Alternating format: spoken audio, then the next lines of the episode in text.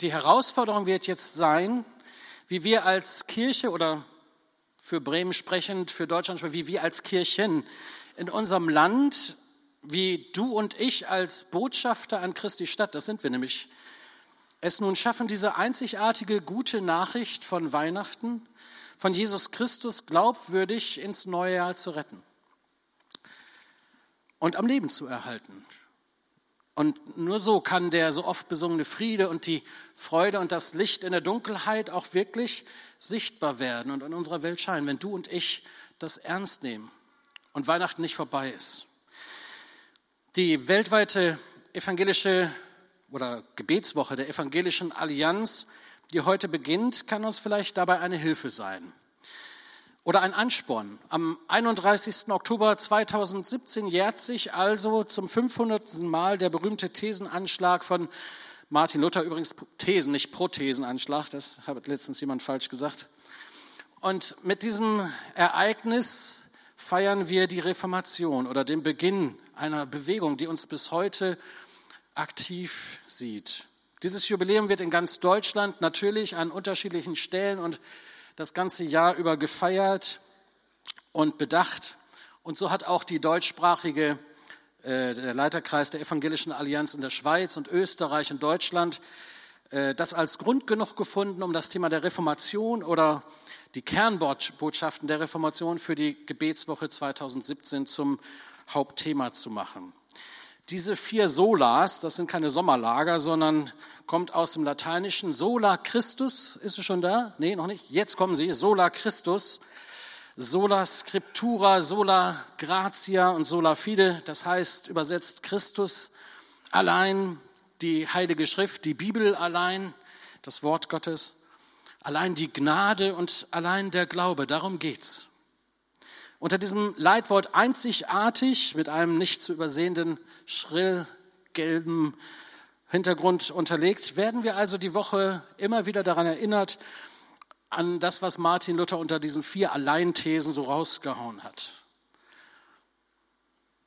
Diese Punkte beschreiben so knapp und präzise, worum es beim christlichen, in Klammern vor allem evangelischen, aber doch beim christlichen Glauben geht.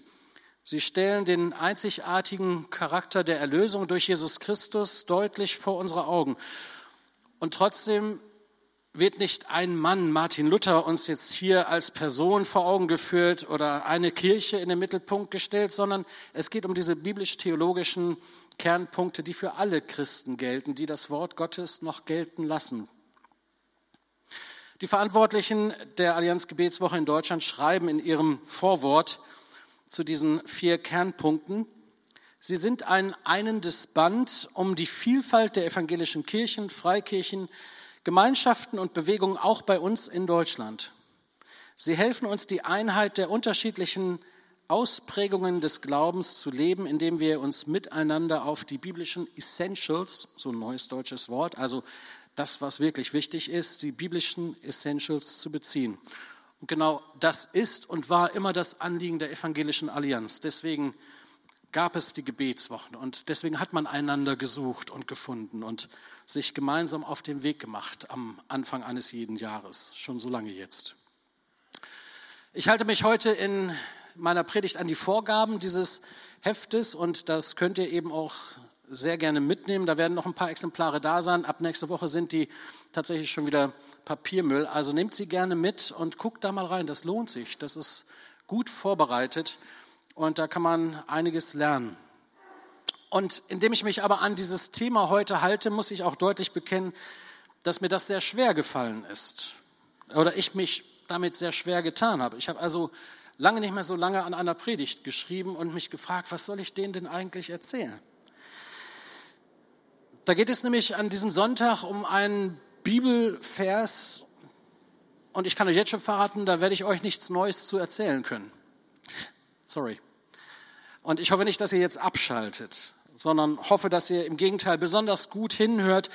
Das müssen wir ja machen, wenn wir Dinge, die wir oft tun oder oft hören oder regelmäßig ähm, veranstalten, tun. Also die Gefahr, wenn man so ein ähm, Vater unser mitbetet und gar nicht mehr denkt, was man da betet, weil man schon beim Mittagessen ist oder Man kann das apostolische Glaubensbekenntnis vielleicht noch auswendig mitsprechen, aber so wie wir das eben gesungen haben, das war's ja, äh, so wünsche ich mir das manchmal, wenn wir das bekennen und dazu aufstehen und uns vor Augen führen, was wir da eigentlich glauben und wie wichtig das ist. Aber das kennen wir halt schon und dann entgleist uns da manches. Da sind wir nicht mehr aufmerksam und gespannt, da sind wir oft eher interessenlos und schon woanders.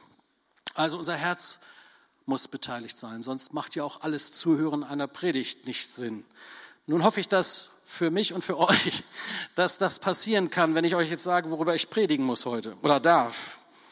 Johannes 14, Vers 6, das ist der Predigtext. Jesus Christus spricht, jetzt können wahrscheinlich viele schon mitsagen, ich bin der Weg und die Wahrheit und das Leben. Niemand kommt zum Vater als allein durch mich. Können wir übrigens mal zusammen sagen. Warum eigentlich nicht? Wollen wir das mal zusammen sagen? Dann so ein kleiner Wachhaltemoment jetzt hier. Eins, zwei, drei. Jesus Christus spricht. Ich bin der Weg und die Wahrheit und das Leben. Niemand kommt zum Vater als allein durch mich. Lasst mich noch mal kurz innehalten und bieten. Vater, und ist mein Wunsch jetzt, dass es deinem Heiligen Geist gelingt, uns aufmerksam zu halten für das, was du uns auch vielleicht ganz persönlich zu sagen hast an diesem Morgen. Danke für diese Matthäusgemeinde. Danke für das, was Sie hier am Ort bewegen und was Sie auch an Angeboten über das Zuhause für Kinder und an vielen guten Dingen tun für Ihren Stadtteil. Und Herr, ist mein Wunsch, dass diese Botschaft, diese altbekannte Botschaft uns ganz neu vom Hocker reißt, dass wir aus dem Schaukelstuhl der Gnade aufstehen und Beine bekommen, dass du uns heute begeisterst, weil dein Geist uns dein Wort wieder ganz neu lieb macht. In Jesu Namen bete ich das. Amen.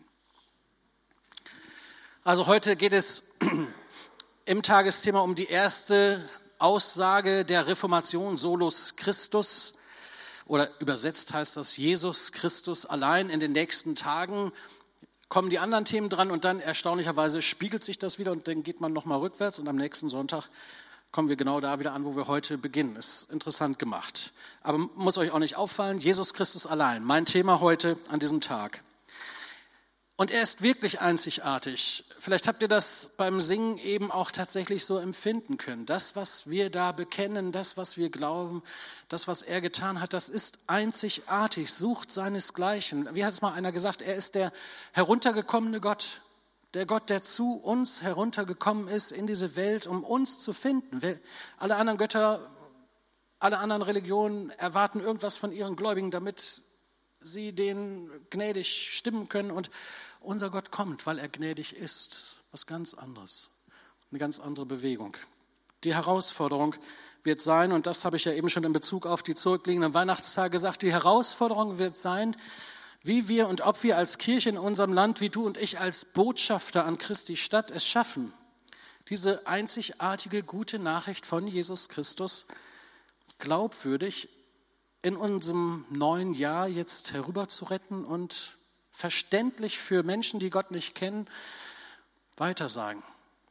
Und das wünsche ich euch so sehr, dass eure Kirche brechend voll wird und dass ihr mehrere Gottesdienste als nur zwei am Sonntag halten müsst, weil die Leute kommen und fragen, was habt ihr, was wir nicht haben? Dass ihr so glaubwürdig von Jesus singt und lebt da draußen, dass sie euch fragen, dass ihr gar nicht erzählen müsst, sondern nur noch antworten müsst, weil sie Fragen haben. Jesus Christus allein, das ist die Herausforderung. Solus Christus. Er allein und wie heißt es in diesem Vers zuallererst? Er allein ist der Weg. Auch nicht überraschend jetzt. Er allein ist der Weg. Er allein ist der Weg zu Gott, dem Vater. Oder wörtlich hat Johannes die Aussage von Jesus so festgehalten. Als Zitat, ich bin der Weg. Und niemand kommt zum Vater als allein durch mich. Dieser Ausspruch oder soll ich Anspruch sagen, wie auch immer, er ist so unmissverständlich und so eindeutig, dass er schon damals als Skandal, als Skandalon oder Stein des Anstoßes äh, wahrgenommen wurde. Das, das war skandalös. Das hat Furore gemacht, dass dieser Jesus sowas sagt. Immer wenn er aufgestanden ist und was gesagt hat, so in der ersten Person, ich bin, dann wussten sie alle, er fordert jetzt, dass die Leute verstehen, dass er der von Gott Gesandte, dass er selbst Gott ist. Und das haben die sofort kapiert. Und das war anstößig. Das war ein Skandal. Aber da sitzen wir heute hier als Menschen des 21. Jahrhunderts und haben erst recht ein Problem. Da rutscht man fast nervös auf der harten Kirchenbank hin und her und sagt sich und fragt sich, darf der das?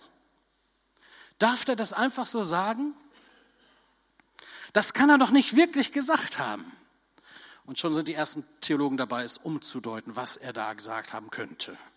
Oder das kann er doch nicht wirklich so gemeint haben. Oder etwa doch Hilfe. Das ist doch politically nicht korrekt. In keinster Weise. Das passt nicht in unsere Zeit, dass einer sagt, ich bin's und mir nach. Das ist auch in unserer Geschichte gefährlich, oder? Das kommt ja auch immer gleich. Wir haben ja so eine Verführungsgeschichte schon einmal hinter uns. Da kann sich doch keiner dahinstellen und sagen, ich bin's. Aber er hat das schon viel früher getan. Das ist doch viel zu exklusiv, zu fanatisch.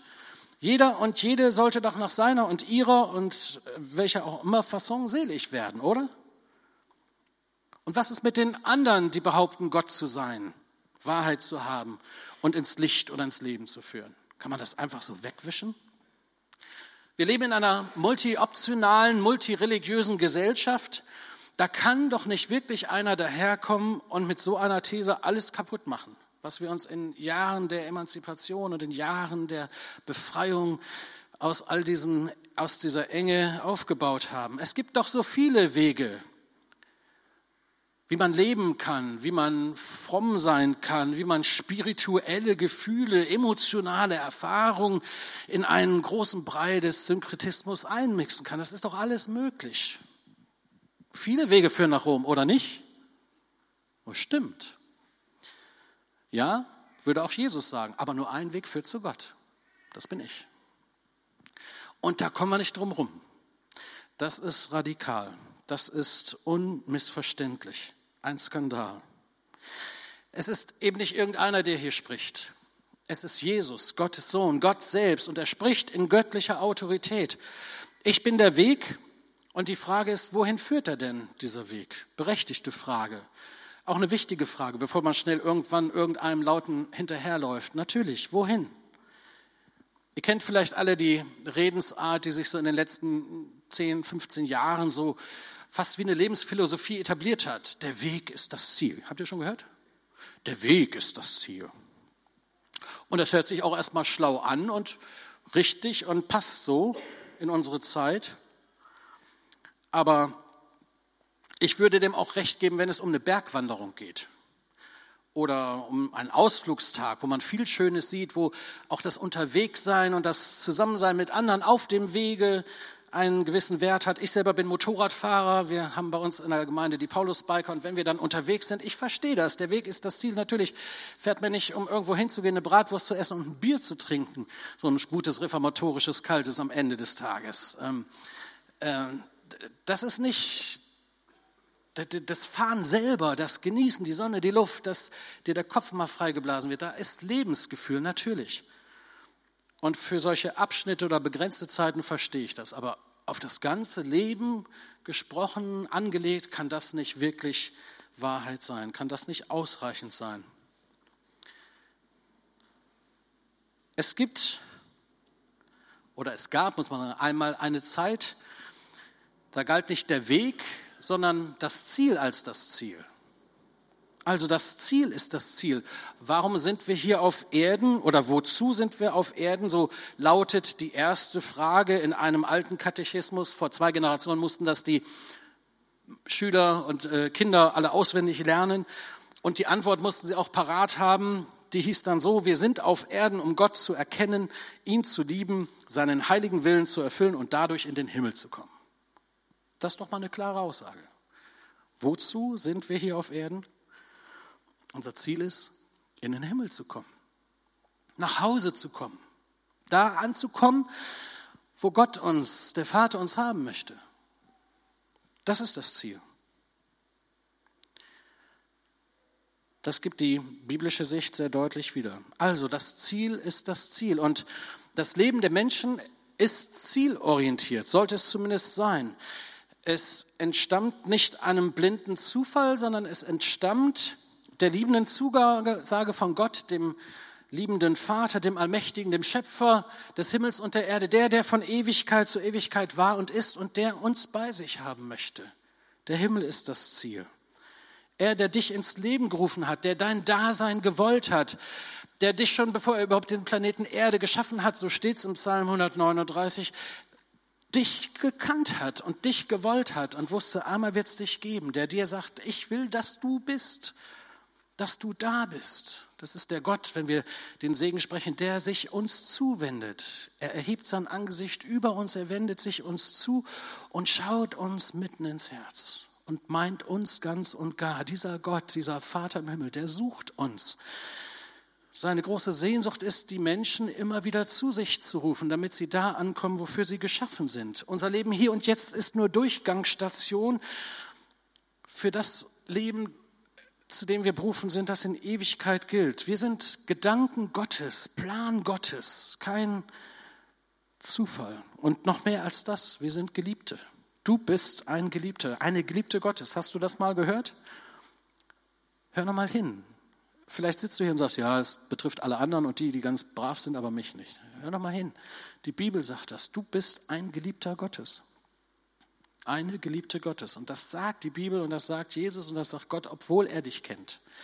Und was weiß, was du so im Dunkeln treibst und was so in deiner Geschichte, in deiner Biografie unrund ist und wo du eben nicht so liebst, wie er es gut finden kann. Ich habe dich je und je geliebt, so weiß schon Jeremia in Kapitel 31, Vers 3 in seinem prophetischen Buch zu sagen. Ich habe dich je und je also immer schon geliebt, darum habe ich dich zu mir gezogen aus lauter Güte. Noch einmal, das Ziel ist das Ziel. Gott will uns bei sich in seinem Himmel haben, damit wir in Ewigkeit bei ihm sind. Das ist unser Ziel, das ewige Leben. Und das schenkt er allen, die an ihn glauben. Und Jesus ist der Weg zum Ziel. Jetzt sind wir wieder online, ja, mit einem kleinen Exkurs, den ihr bitte entschuldigt. Also wenn wir die Aussage aus Johannes 14, Vers 6 einmal im Kontext betrachten, dann wird das, was ich gesagt habe, noch verständlicher. Lasst mich euch ein bisschen zurücknehmen in die Zeit, wo Jesus das zum ersten Mal gesagt und gepredigt hat. Wir sind in der Nacht kurz vor seiner Hinrichtung. Jesus feiert am Abend vor seinem Tod am Kreuz das Passafest mit seinen Jüngern in Jerusalem in einem durch ein kleines Wunder, müsste man sagen, vorbereiteten Raum sind sie dort zusammen. Und in diesen Stunden des innigen Zusammenseins passieren viele besondere Dinge. Johannes 13 bis 17 müsst ihr mal lesen. Da, da staunt ihr, was alles in diesem, das, das beschreibt nur die Zeit, die er mit seinen Jüngern da im oberen Saal ist. Er wäscht seinen Jüngern die Füße und sagt ihnen damit, Leute, euer Auftrag ist der Welt und den Menschen zu dienen. Er predigt über das neue Gebot, das Gebot der Liebe, die gerade das Miteinander der Christen und derer, die Jesus nachfolgen, auch deutlich auszeichnen sollte, dass sie Liebe untereinander haben und die Einheit suchen und darum kämpfen. Dann bricht er eine Tradition mitten in dieser Passafestfeier und setzt das Abendmahl ein. Das ist der neue Bund in meinem Blut, das für euch gegeben wird. Das tut zu meinem Gedächtnis und dann reicht er in das Brot und sagt, mein Leib für dich gebrochen. Und es deutet auf die Gebrochenheit am Kreuz, als er stirbt und sagt, es ist vollbracht. Und er reicht ihnen den Wein und sagt, das ist mein Blut für euch vergossen zur Vergebung all eurer Sünden. Und er schaut ihn dabei in die Augen. Ich wünschte mir, ich könnte das beim Abendmahl jedem Einzelnen, der nach vorne kommt, so geben und sagen, Egon, für dich, mit Namen. Jesus hat an dich gedacht, als er da am Kreuz hing. Seine Liebe, seine Sehnsucht nach dir wird daran deutlich. Und wenn wir das teilen, dann das, sind das heilige Augenblicke. Und das passierte zum ersten Mal kurz vor seiner Kreuzigung. Die Jünger waren auch irritiert, natürlich, und verunsichert, als er plötzlich anfing, von Abschied zu reden und von Leiden und von Trennung. Das mochten sie gar nicht hören, jetzt wo sie gerade so intim zusammen waren, im wahrsten Sinne des Wortes. Sie hatten keine Ahnung, dass sie in den nächsten 20 Stunden durch eine Achterbahn der Gefühle gehen würden, dass Jesus verhaftet, verurteilt und hingerichtet werden würde und dass sie sich zerstreuen würden, dass alle ihre Hoffnungen, die sie bis dahin gelebt haben, nun genommen werden würden. Genau in diesem Kontext passieren alle diese Worte und dann heißt es eben in diesem Zusammensein von Jesus, jetzt bin ich live im Geschehen, im Kapitel 14 ab Vers 1, euer Herz erschrecke nicht. Eine neue Übersetzung sagt, lasst euch nicht verwirren. Glaubt an Gott und glaubt an mich. In meines Vaters Hause gibt es viele Wohnungen. Wenn es nicht so wäre, hätte ich euch dann gesagt, ich gehe hin, um einen Platz für euch vorzubereiten. Und wenn ich gegangen bin, um euch einen Platz vorzubereiten, dann komme ich auch wieder. Und ich werde euch zu mir holen, damit auch ihr da seid, wo ich bin. Und wo ich hingehe, den Weg dorthin kennt ihr. Haha, ha, Thomas ist der, der sich traut, es zu sagen. Herr, wir wissen nicht, wo du hingehst und auch den Weg, wie sollen wir den kennen? Da antwortet Jesus ihm, jetzt seid ihr wieder dran, ich bin der Weg und die Wahrheit und das Leben. Niemand kommt zum Vater als allein durch mich. Merkt ihr was? Plötzlich bekommt dieser Vers, den wir alle so gut kennen, noch einmal eine andere Dimension eine andere Zuordnung. Gott der Vater ruft uns. Er möchte, dass wir eines Tages bei ihm wohnen, zu Hause ankommen, da ankommen für dies, das Dasein, für das Leben, zu dem wir eigentlich geschaffen sind. Unser irdisches Leben ist nur Durchlaufstation, ist nur Vorbereitung auf den Himmel, den der Vater mit uns teilen möchte in seiner Ewigkeit. Und darum ist es wichtig, dass wir an ihn glauben. Glaubt an Gott und glaubt an mich. Es ist wichtig, dass wir daran glauben, dass er der Sohn Gottes ist und er der einzige Weg zum Vater. Vor drei Wochen war ja immer noch Adventszeit und ich hatte im Rahmen unserer kleinen Predigtreihe über die zweite Wiederkunft, also das Wiederkommen von Jesus zu predigen und habe darüber gesprochen, dass es eine Zeit geben wird, dass Jesus Gericht hält und dass er wiederkommen wird und dass die Liebe Gottes uns jetzt, solange wir noch leben, immer wieder mahnt und ruft, unser Leben nicht ohne ihn zu leben, dass wir eingeladen sind, umzukehren, Buße zu tun, Sünden zu bekennen und das Leben zu schmecken, das er für uns hat. Und das fängt ja jetzt und hier schon an. Und habe so im Nebensatz gesagt, wir können heute einen Neuanfang machen. Das war nicht im klassischen Sinne eine evangelistische Predigt. Ich habe auch gar keinen Aufruf gemacht. Ich war froh, dass ich durch war. Ähm, es war sehr anstrengend, es war eine sehr volle Zeit. Ähm, und dann nach dem Gottesdienst standen viele Leute da, wollten beten, mit mir reden. Und mir fiel eine Frau auf, die hat bestimmt 25 Minuten da gestanden. Die hatte ich noch nie gesehen und stellte sich heraus, die war aus Süddeutschland zu Gast bei uns im Gottesdienst mit irgendwelchen Bekannten, die auch erst seit drei, vier Wochen zu uns kommen. Und dann wollte sie mit mir reden. Und dann passiert das, was das Schönste ist, was einem Pastor passieren kann. Das Schönste, was man einem Menschen tun kann. Dies, diese Frau hat sich für Jesus entschieden. Die hat das Wort Gottes gehört, verstanden, ist zu mir nach vorne gekommen. Wir saßen in der ersten Reihe, schauten auf das Kreuz und da hat sie alle ihre Sünden bekannt. Und Leute, wir saßen da sehr lange. Und was, ich habe rote Ohren gekriegt bei all den Sachen, die sie mir bekannt hat. Nicht mal schnell, Herr, vergib mir meine Schuld. Die hat richtig ausgepackt und hat verstanden, was Johannes in seinem Brief schreibt, wenn ihr eure Sünden bekennt, dann ist Gott treu und gerecht und vergibt uns unsere Schuld und reinigt uns von aller Ungerechtigkeit. Das kannte sie noch nicht, aber das hat sie gehofft. Und als ich dann diese Bibelstelle mit ihr aufgeschlagen habe und sie habe lesen lassen und sagt, das gilt auch für dich. Ich sage, jetzt brauchen wir nur noch beten. Und du darfst Jesus einladen, dass er in dein Leben kommt. Und dann hast du für alle Ewigkeit einen Freund an deiner Seite und weißt von jetzt an, dass du nicht verloren gehst. Das war gute Nachricht. Kann ich mal ein Halleluja hören oder ein Super? Oh, das haben die im ersten aber besser hingekriegt. Ist das, ist das gute Nachricht? Ja, so drei, vier sind überzeugt. Pastor Andreas, deine Gemeinde, die muss noch überzeugen. Ist das eine gute Nachricht? Amen.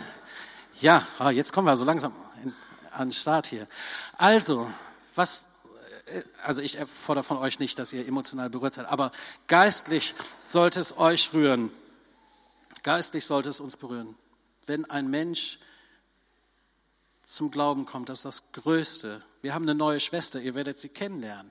Das ist spannend, ihre Geschichte. Das möchte ich gerne dann auch irgendwo mal aufschreiben. Das ist eine Story, bis einmal zum ersten Mal im Gottesdienst hörst, zum ersten Mal Wort Gottes und weißt, du bist gemeint und Gott liebt dich. Das Hammer. Also Jesus Christus, weil das stimmt, habe ich große Freiheit, Menschen zu ihm zu führen. Er allein ist der Weg zu Gott. Es gibt keinen anderen Weg. Das müssen wir uns merken. Und dazu müssen wir immer wieder Mut haben, das auch so zu bekennen.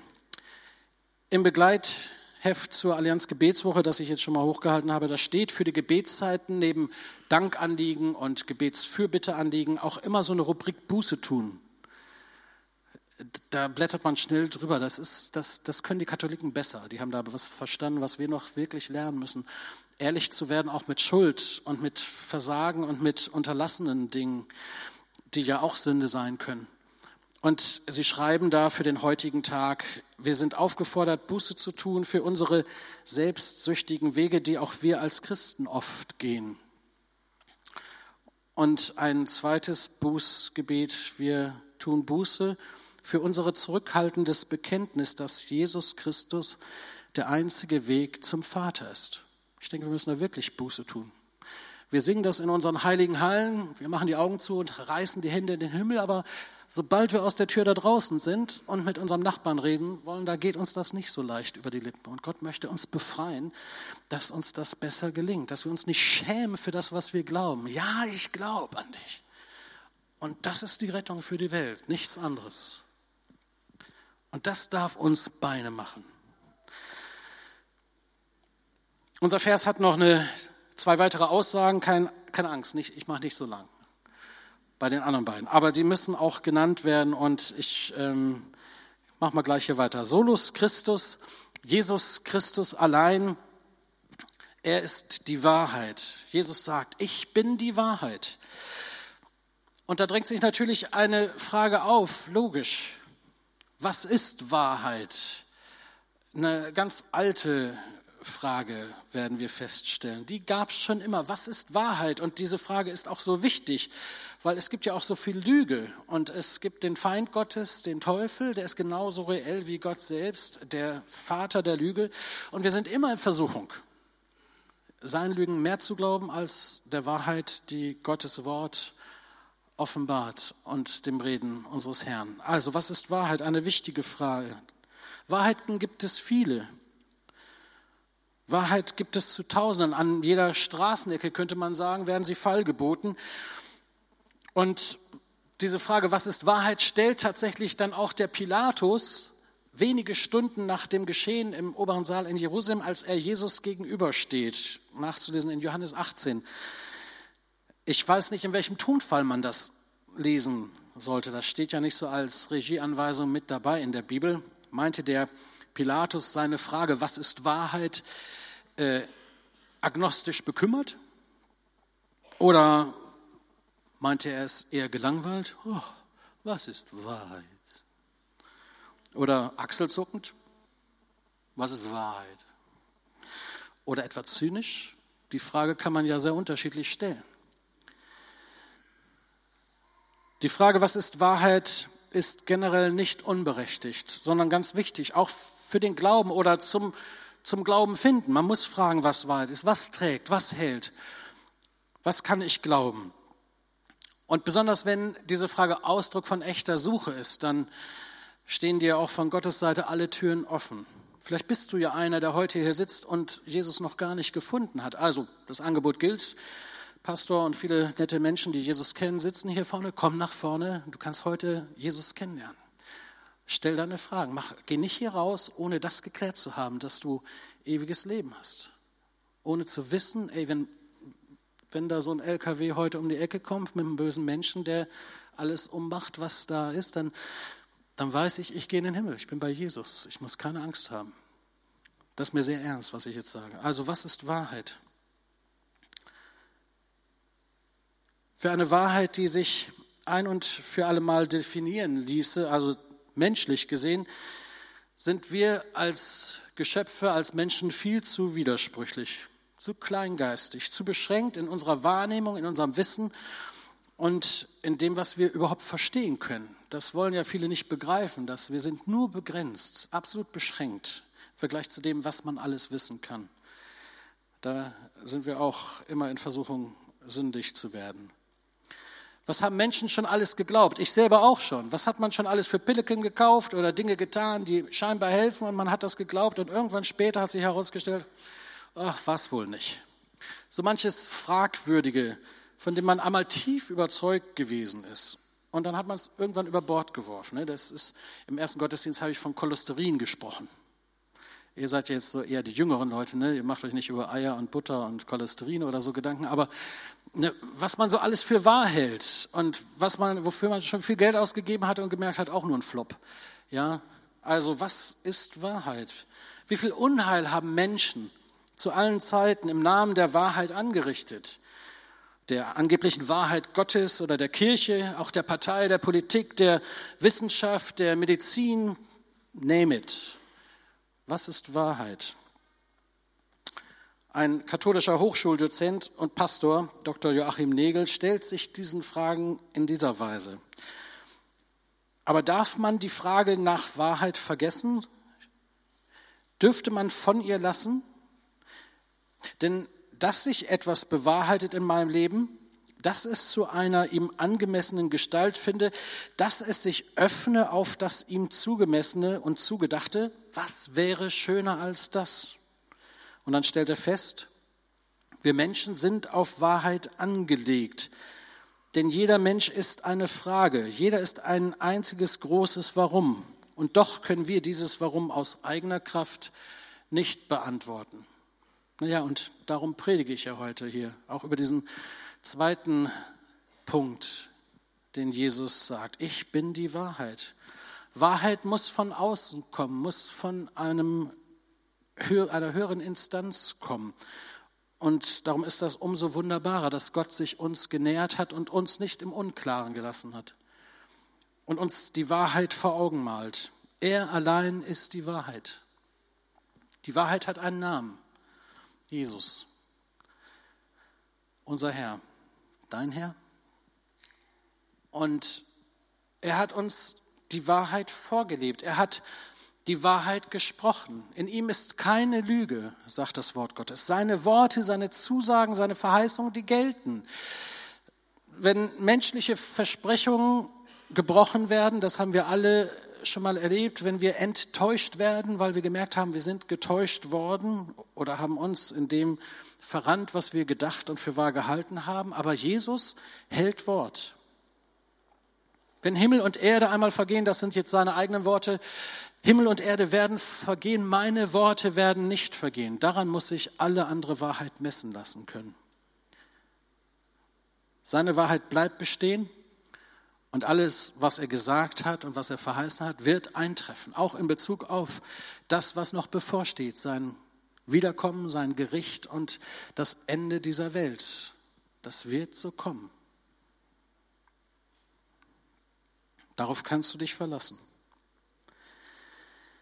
Er hat sich auf das, was er geglaubt hat und gepredigt hat, im wahrsten Sinne des Wortes darauf festnageln lassen.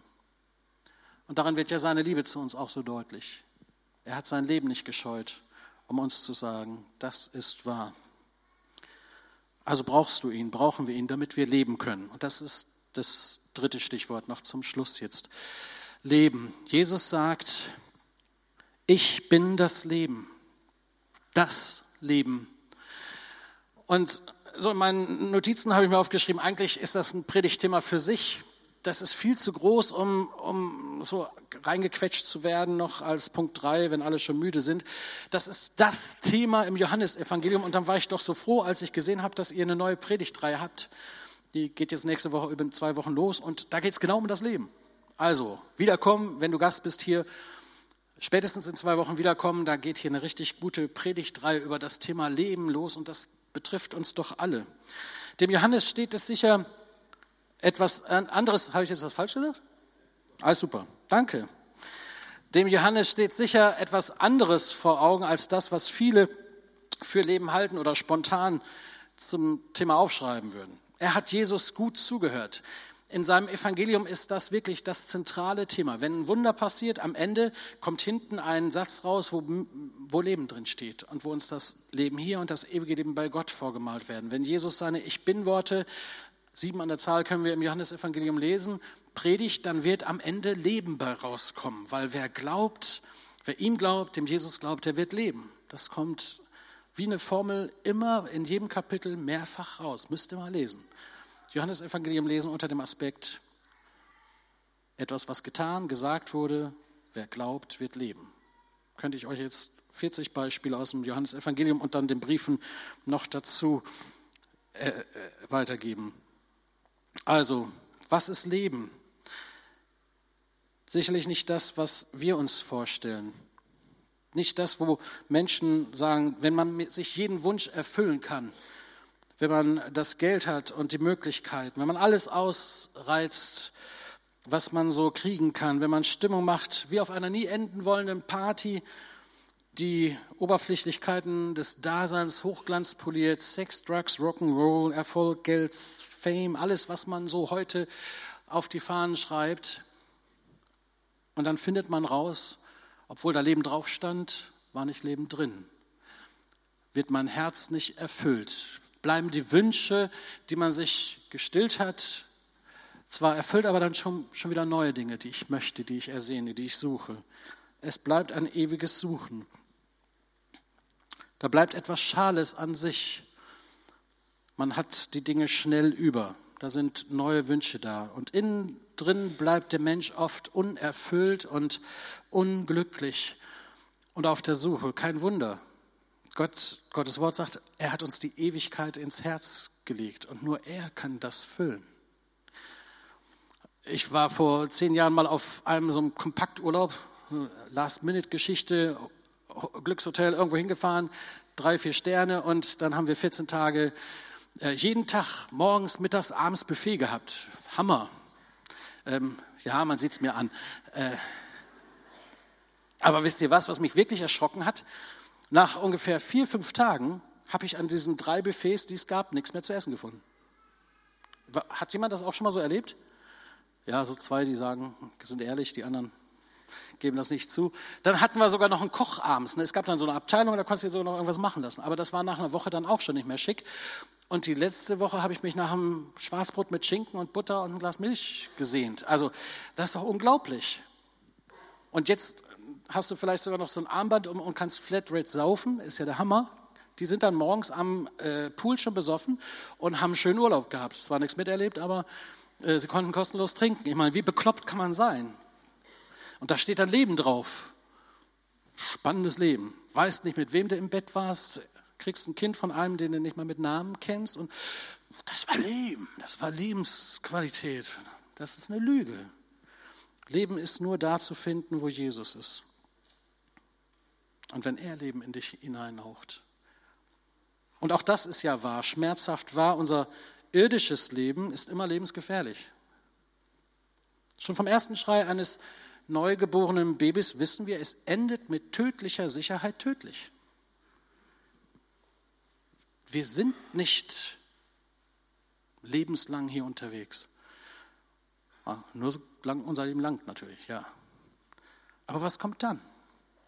Und dann zeigt sich, dass da viel mehr sein ist. Da, da kommen manchmal Leute, werden wach und merken, boah, da ist was dran. Ich habe gerade gestern wieder eine Beerdigung gemacht, alles Leute, die aus meiner Sicht zumal nichts mit dem Glauben zu tun haben.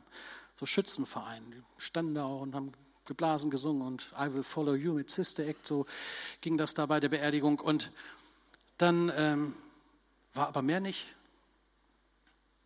Und dann durfte ich ihnen sagen, Leute, hier ist eine wichtige Botschaft.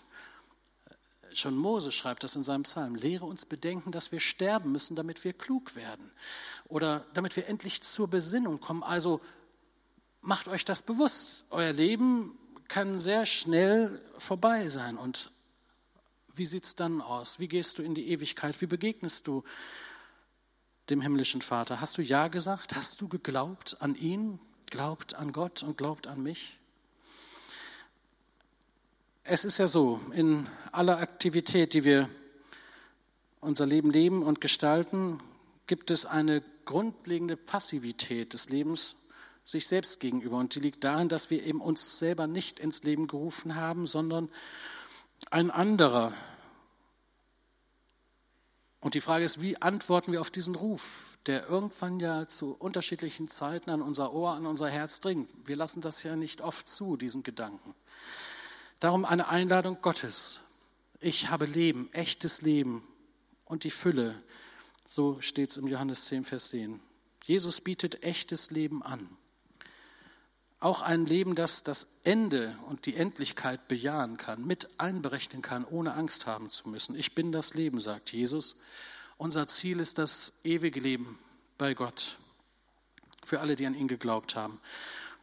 Und darum lass mich zum Schluss kommen mit diesem Satz, den ich schon am Anfang einmal gesagt habe, so dass ähm, das ist ja so die Angst eines jeden Kindergottesdienstmitarbeiters, diese drei Worte, wenn dann gesagt wird, kenne ich schon. Ja, ich habe euch ja nun angekündigt, dass ich euch nichts Neues erzählen werde. Wenn das für dich neu war, komm gerne. Äh, dann würde ich gerne noch mit dir beten heute. Aber ähm, wahrscheinlich haben die meisten von euch das alles schon mal gehört. Und irgendwo im Hinterkopf ist dies, ja, kenne ich schon. Leute, wenn uns das nicht begeistert, dann werden wir nicht begeistert beten in dieser Woche. Wenn uns diese Botschaft, dieser Jesus nicht durch und durch jede Zelle unseres Körpers geht, wenn er nicht erste Priorität hat, trachtet zuerst nach Gottes Reich, nach seiner Gerechtigkeit, dann, dann werden wir auch das Leben nicht so erleben, wie er das für uns vorbereitet hat. Wenn unsere, so Jesus so einen Teil unseres Lebens hat, aber nicht die, der wirkliche Herr meines Lebens ist, dann verpasse ich alles.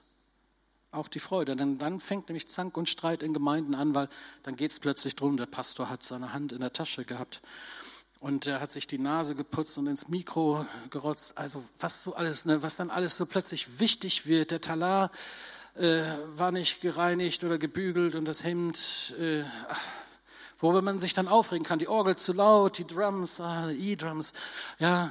Also man kann sich dann über so vieles aufregen. Die Alten meckern über die Jungen, die Jungen über die Alten und das geht, kommt nie zusammen. Aber wenn wir in Jesus unseren Herrn haben, wenn er uns unser Leben ist und unser Ziel und unsere Zukunft, wenn, dann werden all diese Sachen nicht mehr ganz so wichtig sein. Dann, dann wird es uns Beine machen, dann werden wir ein großes Verlangen haben, diese gute Nachricht weiterzusagen. An jedem Tag um 10.02 Uhr klingelt mein Handy. Es ist nicht meine Frau, die mich kontrolliert oder so, ähm, sondern das ist so eine Erinnerungsfunktion, die habe ich mir selber gestellt, habe ich sogar selber hingekriegt. Jeden Morgen um 10.02 Uhr klingelt mein Handy. Das habe ich getan, nachdem ich verstanden habe, was im Lukas 10, Vers 2 steht. Da heißt es, die Ernte ist groß, der Arbeiter sind aber wenige. Darum bittet den Herrn der Ernte, dass er Arbeiter aussende in seiner Ernte. Und im Gedenken an diesen Vers und dass ich mich verpflichtet habe, jeden Tag dafür zu beten, dass ich es nicht vergesse und dass ich für Leute bete und für die Missionare, die schon gegangen sind, dass diese Botschaft weiterverkündigt wird, erinnert mich mein Handy jeden Morgen. Und das will ich ernst nehmen. Und vielleicht sitzen hier Leute, die mal in die Mission gehen werden, weil eure Gemeinde für sie betet und Geld freisetzt und sie lossendet. Vielleicht werden hier Stadtmissionare freigesetzt. Und so Musiker habt ihr schon freigesetzt und so Philipp auch und so andere, die vielleicht, weil ihr gebt und finanziert, freigesetzt werden, um den Dienst der Ernte jetzt zu beginnen. Vielleicht sollte noch viel mehr passieren. Ähm, gebt mit warmer Hand weiter, spart nicht für, für die Erbenstreitereien, die dann kommen, sondern gebt und investiert ins Reich Gottes, betet, dass viele Arbeiter freigesetzt werden, um diese gute Nachricht zu verkündigen. Dafür würde ich gerne noch beten. Vater im Himmel, du bist der Weg, die Wahrheit und das Leben. Jesus, du bist das, der Weg zum Vater. Und niemand kommt zu dir, als durch Jesus dich, Gott, zu erkennen. Wir können immer wieder nur staunen. Und ich staune, dass du wirklich gekommen bist und ich das hören durfte. Ich danke dir, dass ich das heute so ein bisschen weitergeben durfte. Und ich danke dir für die Matthäus-Gemeinde und für das, was sie auch in den letzten Jahrzehnten an positiven Einfluss in dieser Stadt genommen hat. Durch das Zuhause für Kinder, durch Gottesdienste, die sie schon seit vielen Jahrzehnten feiern, durch treue Leute, die viel getan haben, damit diese Gemeinde so wachsen konnte und auch jetzt einer nächsten Generation hier Möglichkeiten geben, sich zu entfalten und mitzugestalten und ähm, Reich Gottes zu bauen. Danke für alles, was du hier tust und getan hast. Und ich bete, dass wir noch viel, viel mehr sehen dürfen von deinem großen Traum. Herr, ich wünsche mir so sehr, dass Erweckung kommt und dass wir dir nicht im Wege stehen, dass wir als Christen in dieser Stadt eins sind und in Liebe miteinander umgehen, dass wir nicht übereinander reden, sondern füreinander beten, Herr, und dass dein Reich kommt und dein Wille geschieht, weil wir dir die Gelegenheit geben und uns nicht in Zankereien und Streit und in Gerede entzweien. Bewahre du deine Gemeinde auch hier am Ort davor. Bewahre du uns als evangelische Allianz davor. Komm, du Heiliger Geist, und setze uns frei für unsere Berufung, damit noch viele erkennen, dass du der Herr bist dass du der Weg zu Gott bist. Amen.